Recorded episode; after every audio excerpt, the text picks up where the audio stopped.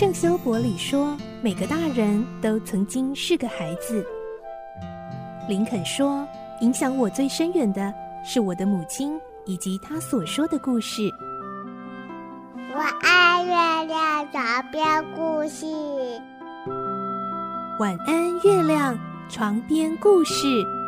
小青姐姐邀请每一位大孩子、小孩子一起听故事，不管多忙，也要和你一起听故事。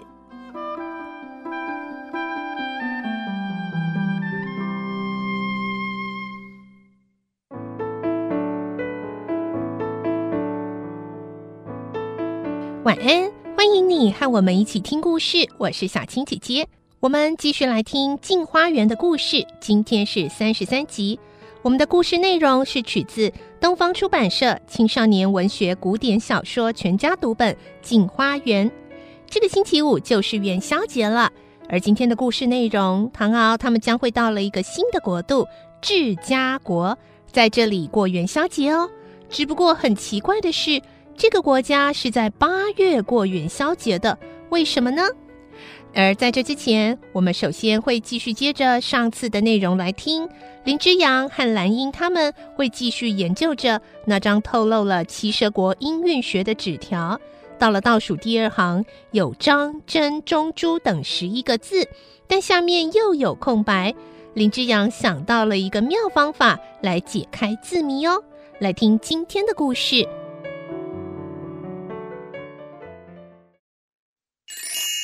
镜花缘》三十三集，拍手传声解韵学。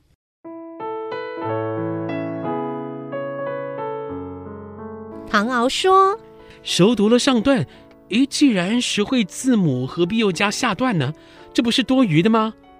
多九公说：“我听说近来有空谷传声的说法，大约下段就是为了这个而记的。”否则，其中缺了许多声音，怎么能够传出呢？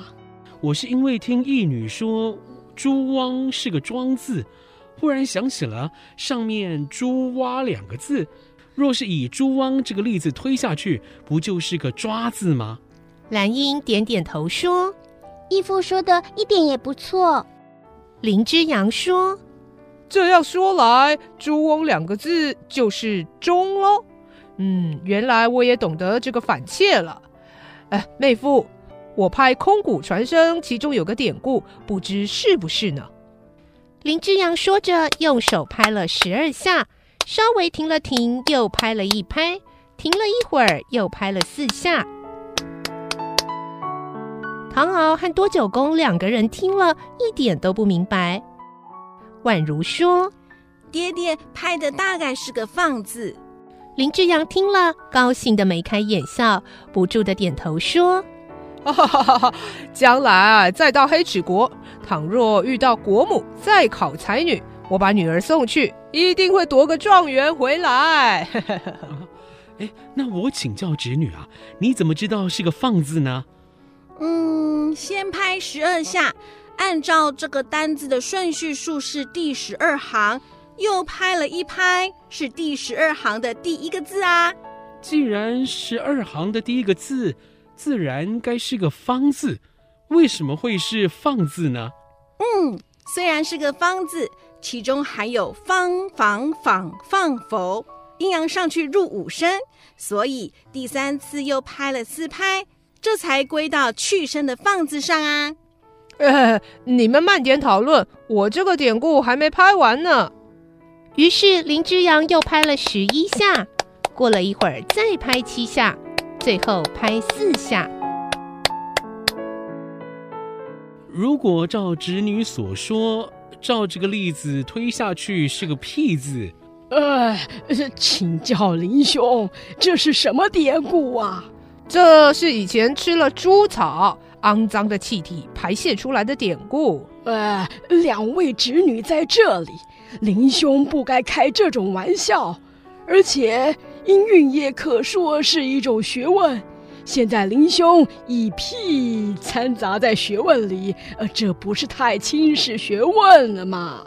若是说屁与学问掺杂就是轻视学问啊，那未免也太假道学了。前次在巫贤国，九公曾经说过，要把祖传的秘方刊印出来，救济患病的人。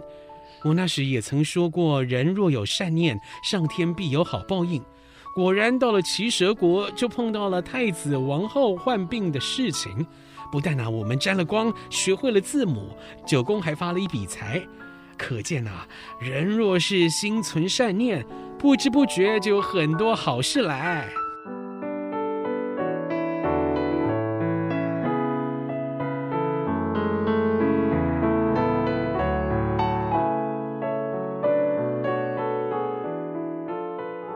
这天来到治家国，碰巧又是中秋节，水手们都要喝酒过节，很早就把船停泊好了。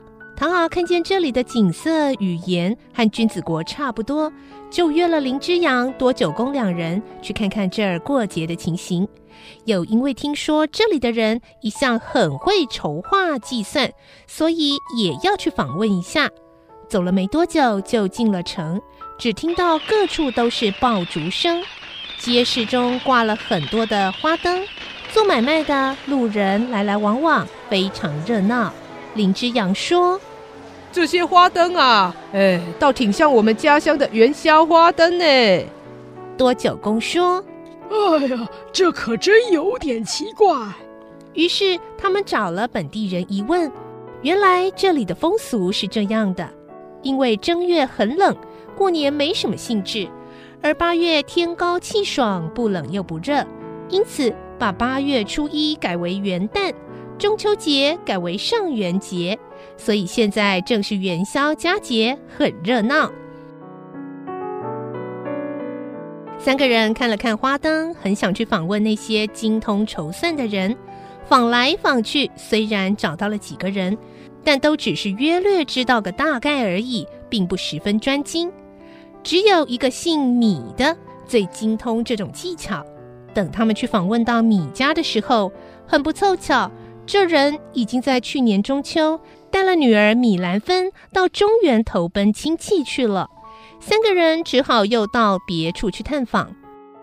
好一会儿，忽然看见一户人家门前贴着纸条，上面写着“春社后教”。唐敖高兴地说。哎，想不到这里还有灯谜哎！我们为什么不进去看一看呢？哎，或者机会凑巧，也许可以遇见精通筹算的人，也不一定。嗯，也好。三个人便一起进去。刚进大门，看见第二道门上贴着“学馆”两个大字。唐敖和多九公看了，立刻想退出来，却又舍不得放弃这猜灯谜的机会。林之阳说。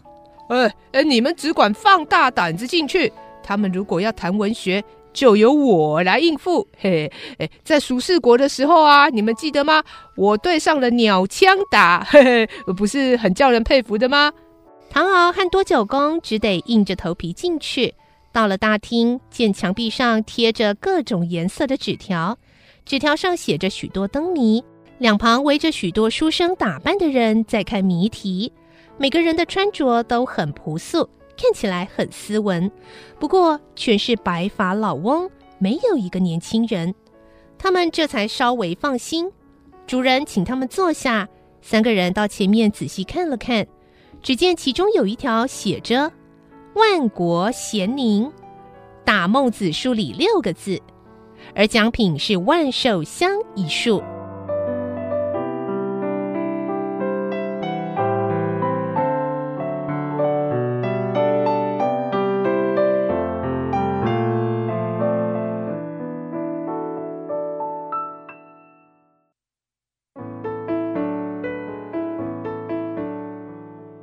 今天的故事就先听到这里喽，下次我们会听到唐敖他们在治家国参与元宵节的猜灯谜，明天再继续来听镜花缘的故事。我是小青姐姐，祝你有个好梦，晚安，拜拜。小朋友要睡觉了，晚安。